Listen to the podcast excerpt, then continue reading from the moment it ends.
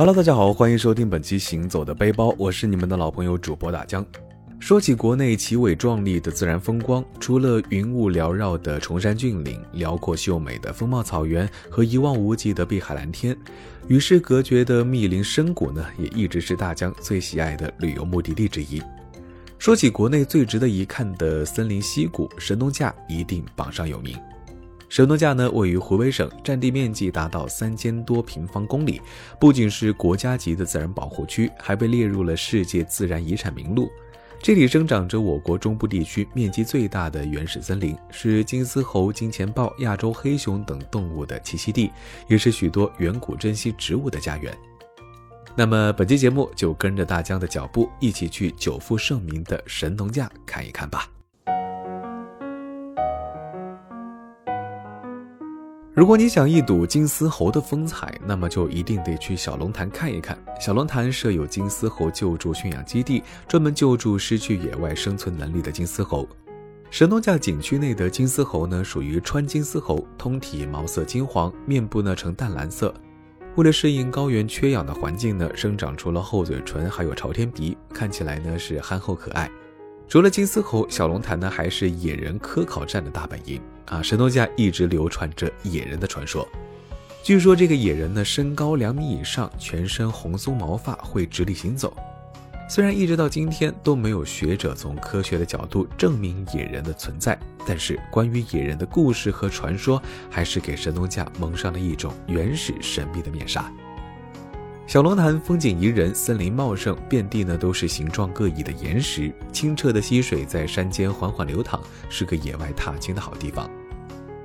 除了小龙潭，神农架呢还有一个风景绝佳的地方，那就是被称为神农第一景的神农谷。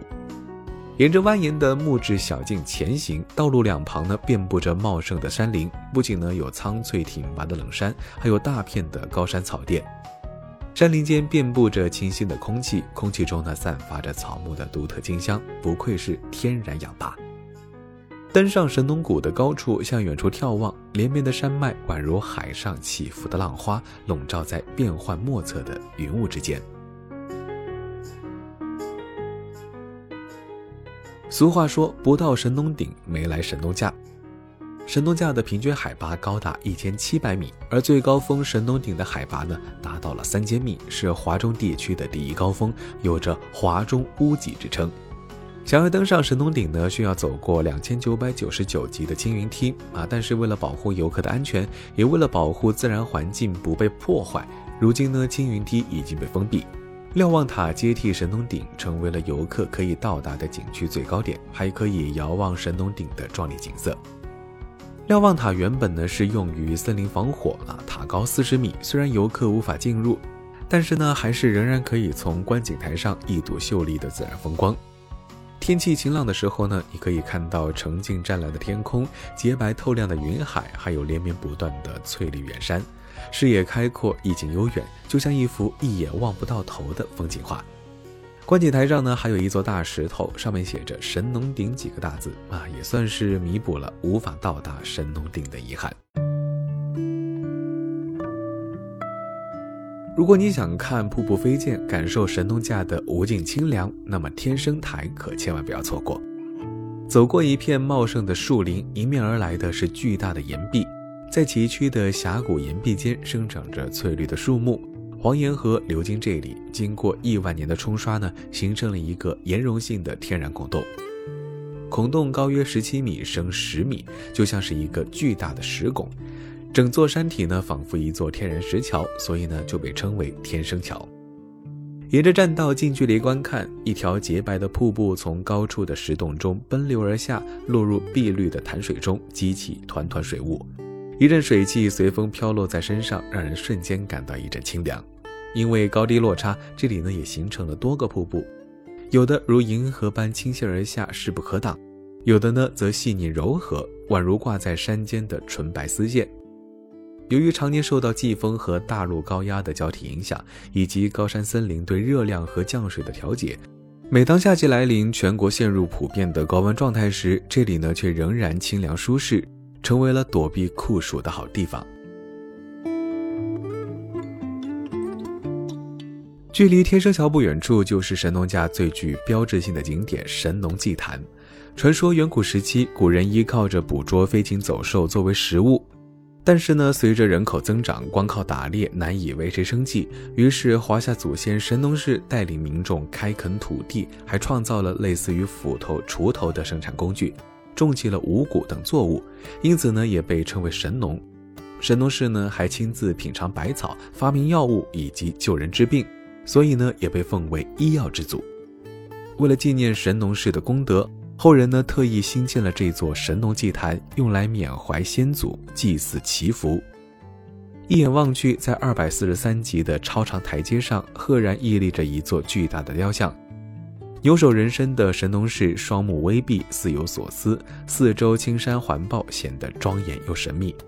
雕像高二十一米，宽三十五米，由我国著名雕塑家钱绍武先生设计，参照了古代皇家园林的风格，还融入了传统文化中的五行学说。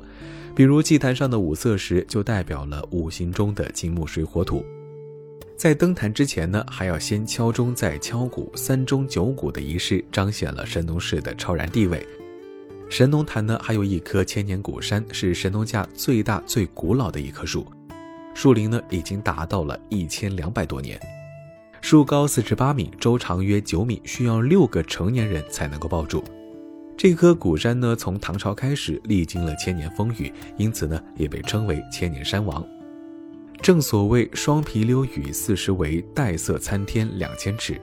斗转星移，世事变迁，虽然历经沧桑岁月。但是古树呢，依然巍峨挺拔、葱茏劲秀，枝繁叶茂，以不屈的姿态迎接属于它的下一个千年时光。除了俊俏的高山和秀丽的深谷，神农台呢还有一个小众景点——大九湖。大九湖国家湿地公园属于亚高山湿地啊，公园中间呢有一片十七平方公里的平川，生长着丰富的高山草甸，还有蕨类植物。掩映在气势宏伟的高山之间，大九湖湿地在抬头见高山，地无三尺平的神农架呢，属于非常罕见的景观，因此呢，也被称为湖北的呼伦贝尔、神农江南。大九湖一共有九个主要的湖泊组成，每个湖的景致各不相同。去大九湖观景，一定要挑选天气晴朗的日子，只有这样呢，才能够欣赏到最美的风光。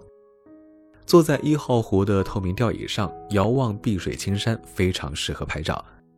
二号湖呢，又称为天鹅湖，会看到成对出现的黑天鹅，一点也不怕人。三四号湖的面积不大，但湖后不远呢，就是连绵的群山，配着蓝天白云，有时候会看到绝佳的美景。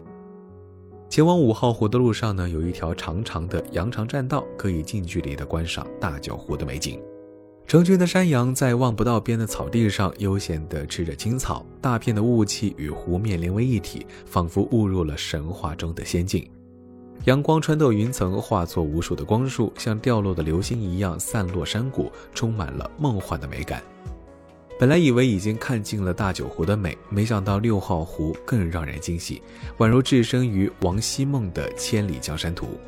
目光所到之处呢，全部都是动人心魄的青绿色。那如果你想从高处俯瞰湖光山色，那么还可以去七八九号湖的高处观景台，将秀丽的自然风光尽收眼底。除了欣赏如诗如画的美景，游客呢还可以近距离的接触梅花鹿，来到鹿苑买一袋玉米粒就可以开始投喂。